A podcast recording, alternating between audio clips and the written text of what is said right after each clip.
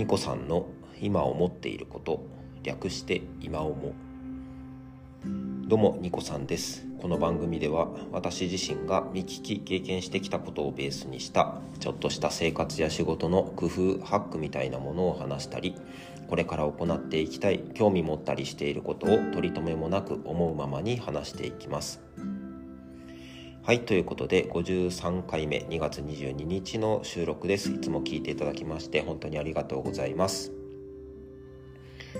今回も均等の話ではあるんですけども、えー、先日、えー、昨日ですね2月21日の夜、えー、7時からオンラインで行われました、えー、社協の DX 社会福祉協議会の DX の事例紹介というものを一つあの参加して聞いてきたのでその感想から、えーと、お話ししていきたいと思います。まあ、そのあの実際に聞いてからですね、まあ、業務改善に必要な考え方とかいうところが非常にまたあの整理できたのでちょっとそれをお話ししていこうと思います。はい、えー、事例としてはですね、文京区、東京都23区の中にある文京区の、えー、社会福祉協議会の中で行われた DX、デジタルトランスフォーメーションの、えーと、お話でございました。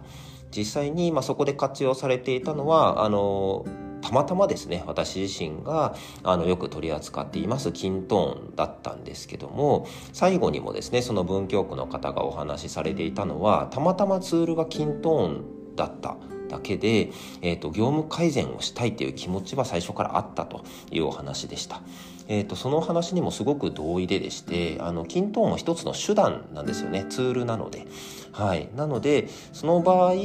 その場合といいますかあの皆さんがこれから業務改善していく時に必ずキントーンを使わねば改善できないのかというふうに考えることもあるんですけどもそうではないんですよね。世の中には、ま、5万というあのサービスが、えー、提供されていて、まあ、最近話題のねチャット GPT だったりとかあのそういったものも活用して一つ一つ改善していくプロセスもあるかなと思います。ですのでツールに縛られることなくあの業務改善を探求していけるっていうのはとても大切なことだと思っています。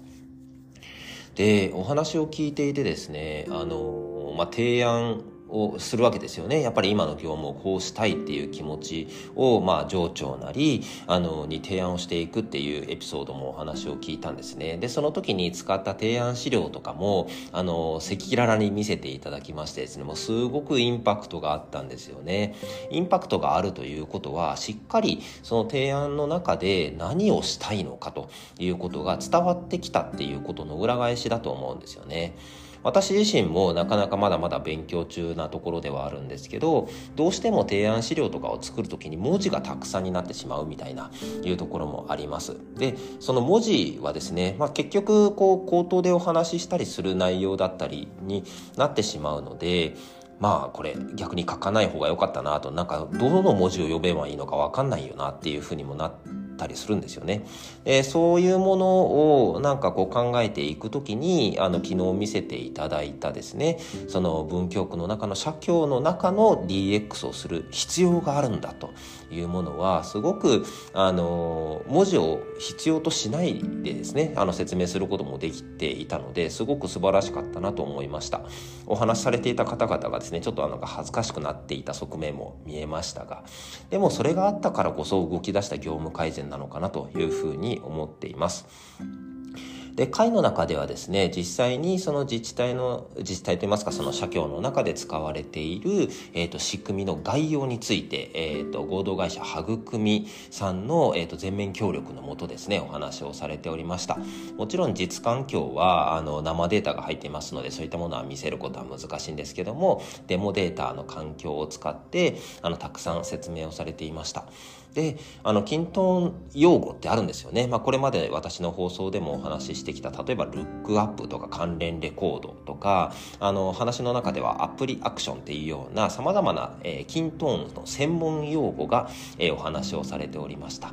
で、えーと、お話しされるプレゼンターの皆さんもですねやっぱりそういった専門用語っていうのはあの初めて聞く人にとっては非常にあの難しく考え感じてしまう、まあ、障壁に感じてしまうことがあるのであのちゃんと頭出しをしたりとかあの Zoom のチャットを使ってですねウェビナーだったんですけどもそこで育みの方々ですとかそこに参加されていたサイボーズの方々が専門用語はこちらですと。かあのヘルプの URL をですね適宜ご案内をされていてあの本当にですね参加された方々にあのやっぱりちゃんと理解していただきたいというようなことをなんかみんなでサポートしているっていうですねあのところが見えて素晴らしかったなと思いました。なんかチームになっている感じがしましたね。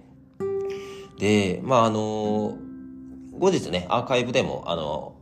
放送されるということなので、ぜひ皆さんご覧いただきたいなというふうに思うんですが、なんかこれを聞いてですね、まあ、社会福祉協議会と、あの、私が対応している NPO、NGO とかソーシャルセクターっていうのは、まあ、一括りにすることができるかもしれませんけども、特に自分たちがやっている日々の、えっ、ー、と、データの入力、にも増してですね実際にこれをあのこういう実績でしたっていうようなことを自治体に報告するっていう業務で間違いなくあるんですね。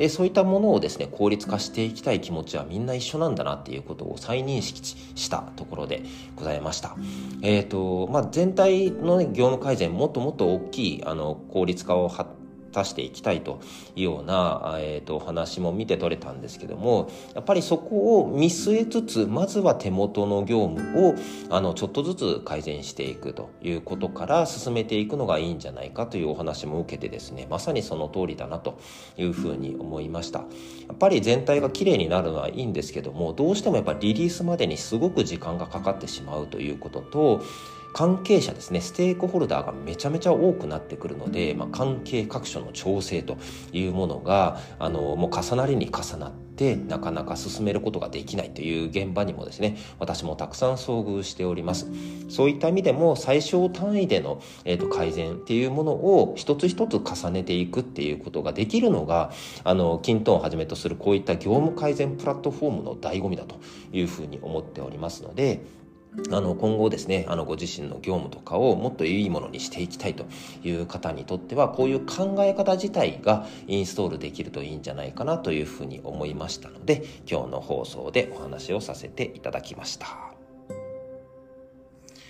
はい。ということで、今回はですね、社会福祉協議会の DX を聞いて、均等もそうだが業務改善の可能性が開いたというテーマでお話をさせていただきました。